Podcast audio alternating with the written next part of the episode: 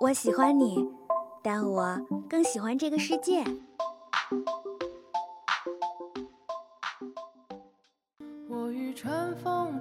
如果能与时间白头偕老，假如有一天你遇到了跟他长得一模一样的人，他真的就是他吗？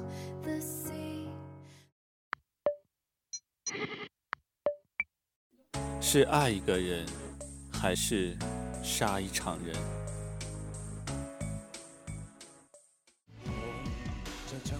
请给我一天的时间。生而为人，我很抱歉。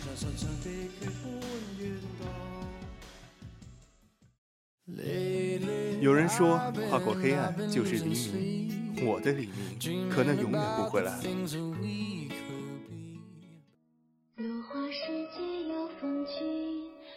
斯人若彩虹，眉眼曾似雨。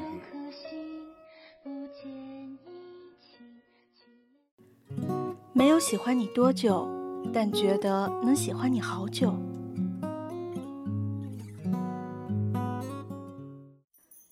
这里是二零二号街一号店，本店货品种类丰富，样式齐全，欢迎光临，玩转青春。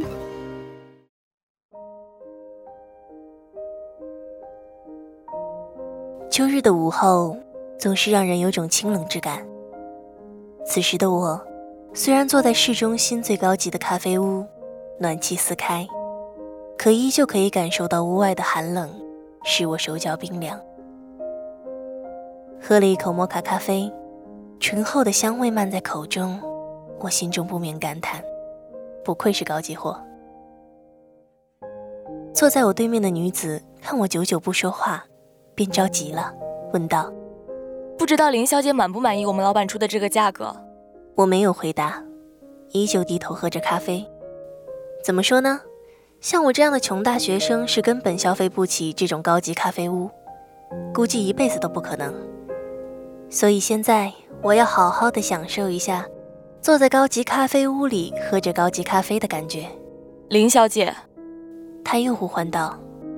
我放下手中的咖啡，看了他一眼，冷笑着说：“刘秘书，你还是不明白我的意思吗？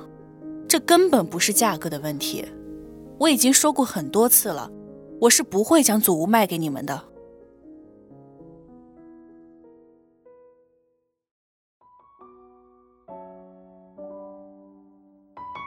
一个月前，对面的女子打电话给我说，他们公司的老板对我的祖屋很感兴趣，所以想要高价收买。我当时一口就拒绝了。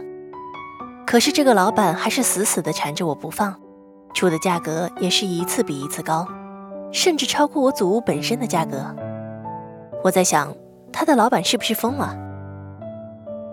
其实，我奶奶留给我的房子，说的好听点叫祖屋，说的难听点。还不就是一个破房子吗？下雨天漏雨，刮风时又不能挡风，充其量也就是时代久远点而已。貌似是从我曾祖父那辈子开始，我的家人就一直住在那里。可后来子女们都有了各自的发展，所以渐渐搬离了那间祖屋，最终留下的也就只有奶奶一个人而已。其实我也感到奇怪，我的祖屋明明就在半山腰上。人烟稀少，交通不便，很少会有人知道那里竟然还有两户人家的。而他的老板又是怎么知道的？这让我感到十分不安。是的，你没有听错，我说的是两户人家。这其中一家是我奶奶家，而另一家就是我青梅竹马的死党苏小小的外婆家。她的外婆家与我家祖屋相连。也不知道我和他是不是有缘，一个从小死了爹妈，和奶奶一起长大，而另一个则被父母抛弃，同外婆住在一个屋檐下。就这样，我和他一同生活了二十年，一起上学，一起玩耍，直到今天，我和苏小小仍然在同一所大学、同一系、同一寝室，一同生活。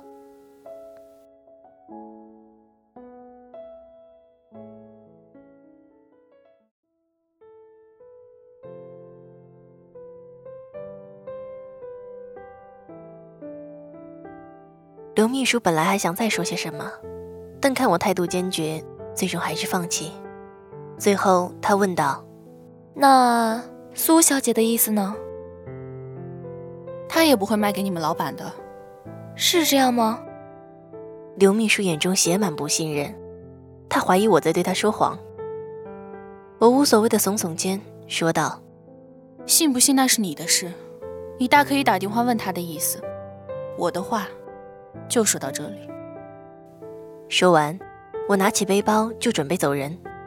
不如我开车送林小姐去学校吧。我转身一笑：“不用了。”哦，对了，谢谢你们老板的咖啡。随后，我潇洒地走出了咖啡屋的大门。走过了好几条马路后，我环顾四周，确定刘秘书没有跟过来后，我拿出了背包中的手机，打给了苏小小。拒绝他了吗？苏小小一接通电话就赶忙问道。我轻笑一声，回答道：“嗯，我想以后他不会再纠缠我们，把祖屋卖给他老板了。”其实吧，苏小小在电话那头犹豫道：“其实他出的价格还是很高的，那种价格可是你和我一辈子都挣不到的。”我一听他这么说，怒不可遏，对电话机里的他吼道：“我告诉你，你要是敢把祖屋卖出去，我一定不会放过你。你可不要忘了，我和你是同一条船上的，你想把船弄翻，到最后，我和你谁都活不了。”苏小小似乎是感受到了我的愤怒，连忙改口说：“于月呀，我不是那个意思啦，你不要生气了。我不卖那个祖屋，就是打死我我也不会卖的，你就放心吧。”最终，在他发过无数次毒誓后，我才挂断了电话。祖屋不能卖，一定不能卖，我不能，苏小小也不可以。那两间相连的祖屋之中，有着我和他最大的秘密，这一生最大的秘密。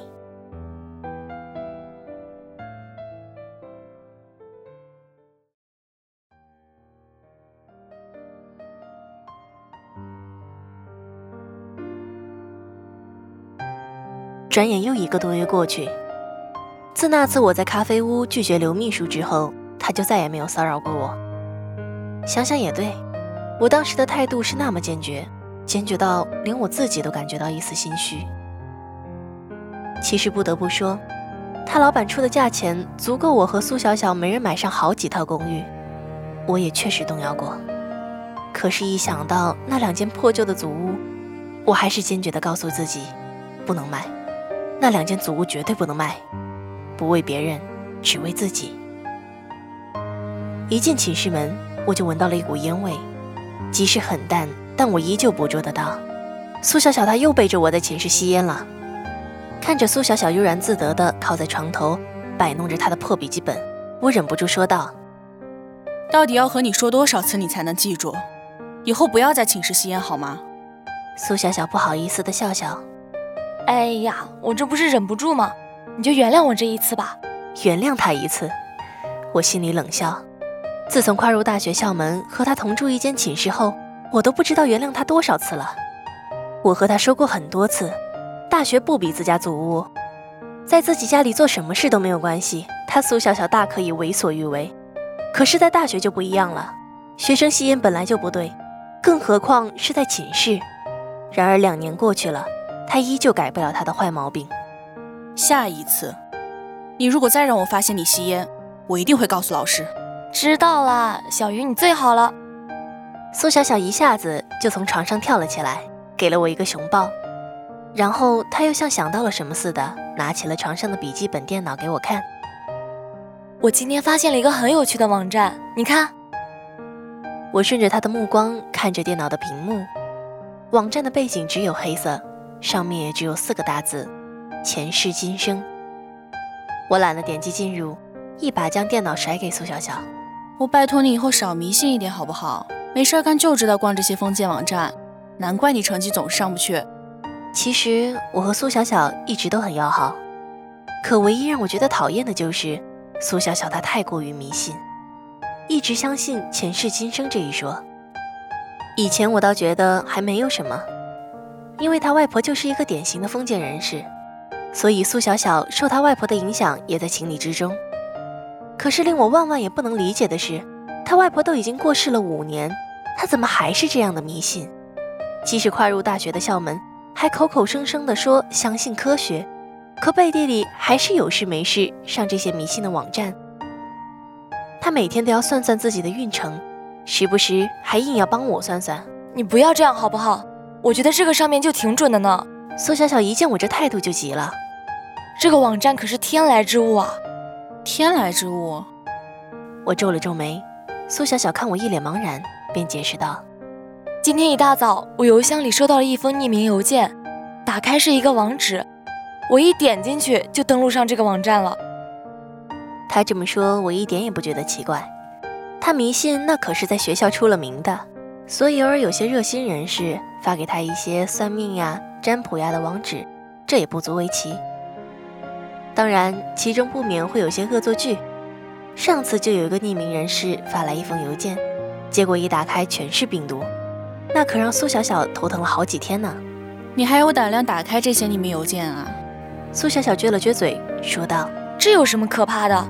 每封邮件打开之前，我可都会检查有没有病毒的。”我无奈的笑笑，拿起今天社长给我的话剧剧本，安静的躺在床上看着。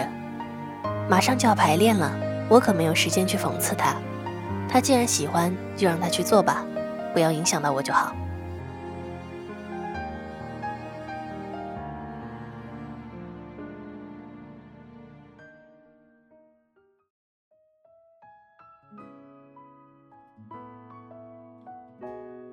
看着教授在讲台上侃侃而谈，我却怎么也集中不了精神。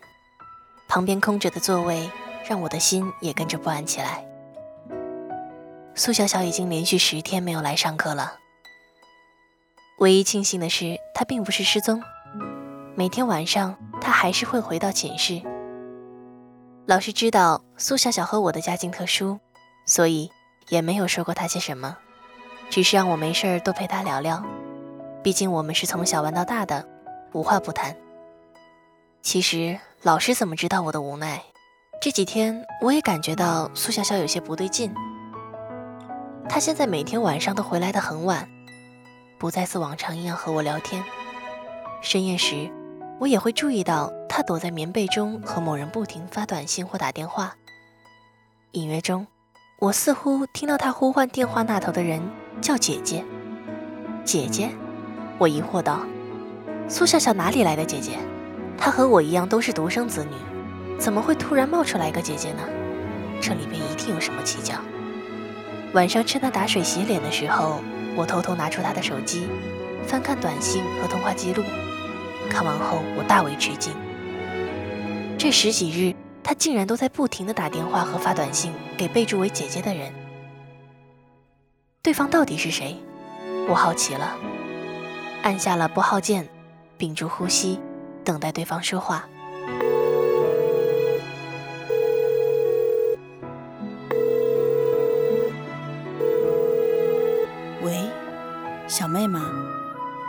这么晚了，有什么事儿啊？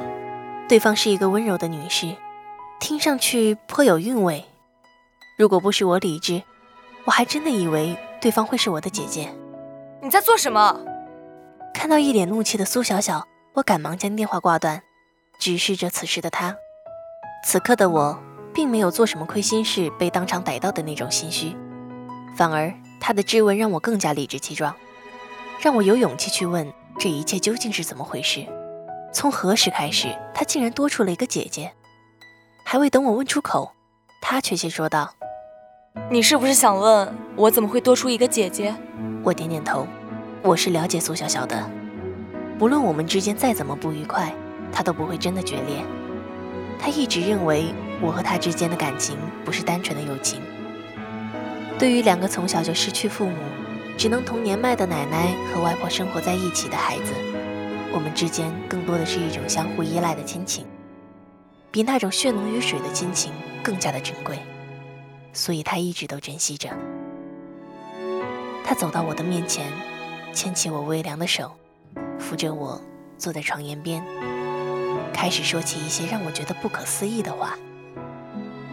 他说：“那天给我看的网站是真的很灵验，他测出自己的前世是唐朝江南富商家的二小姐，这就说明他的前世有着一个比他大三岁的姐姐，而网站上显示他前世的姐姐会在三天后的青灯广场，穿着一件白色连衣裙，手提 LV 限量款皮包，出现在一个小角落。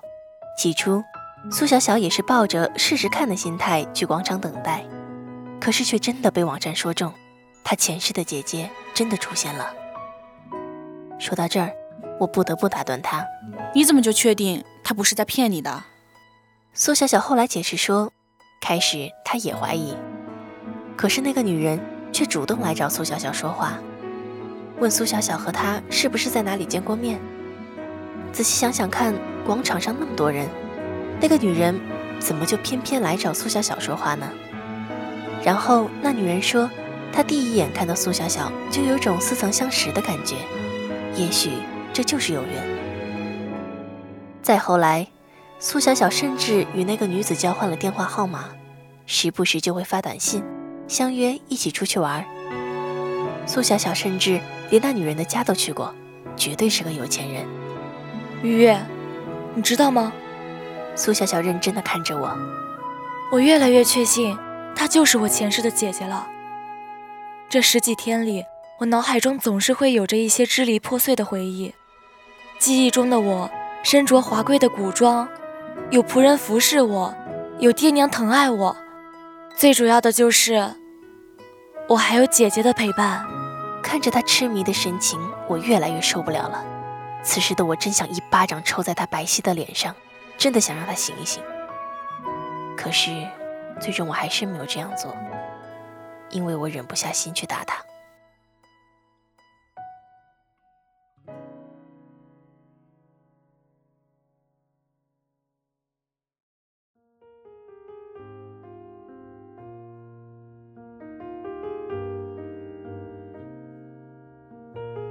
什么你不早和我说？我红着眼眶说。你知道我这几天有多担心你吗？父母已经死了，奶奶在五年前也离开了我。现在对我而言最重要的亲人，就是苏小小了。苏小小看我哭了，也着急的不知道该说些什么，只是将我搂在她的怀中，一个劲的说着自己的不好。可是，她明知道我是不会怪她的。现在我最在乎的就是苏小小了。我真的担心，哪天他会不再受我的控制，说出什么不该说的话。